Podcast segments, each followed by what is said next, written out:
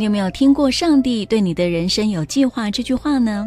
通常啊，我们的父母或是用意良好的长辈谈到上帝的计划，会以此来鼓励我们。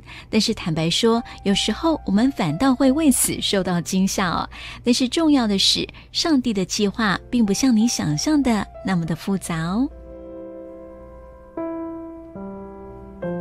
在旧约故事当中啊，有一个名叫亚伯兰的人，在创世纪十一章一节就说：“上帝叫亚伯兰离开本地、本族、富家，往他指示他的地去。”哇，离开你的家乡跟家园，到一个你从来没有听说过的地方，我这听起来很吓人，对吧？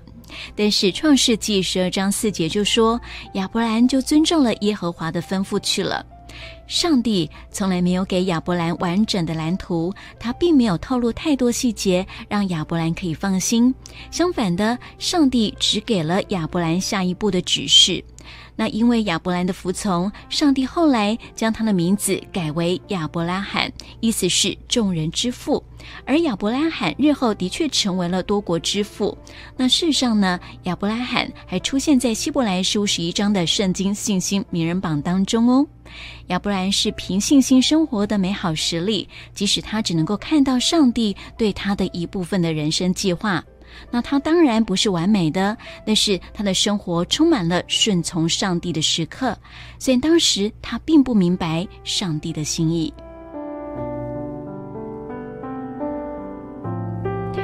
所以在谈到上帝对我们的人生的计划的时候，上帝做事的方式啊，往往是通过他的话语来向我们说话，并且为我们面前接下来的步伐提供指导。上帝的计划就是这样。要我们一步一步的服从他。诗篇一百一十九篇一百零五节说：“上帝的话是我们脚前的灯，路上的光。”这节经文并不是在说能够照亮你整间卧室的那一种灯哦，它反倒是指一根小小的蜡烛，并不会提供很多的亮光，但是却足以让你看到面前的东西。这就像是带着小手电筒进入漆黑的房间，你只会看到前面几步而已。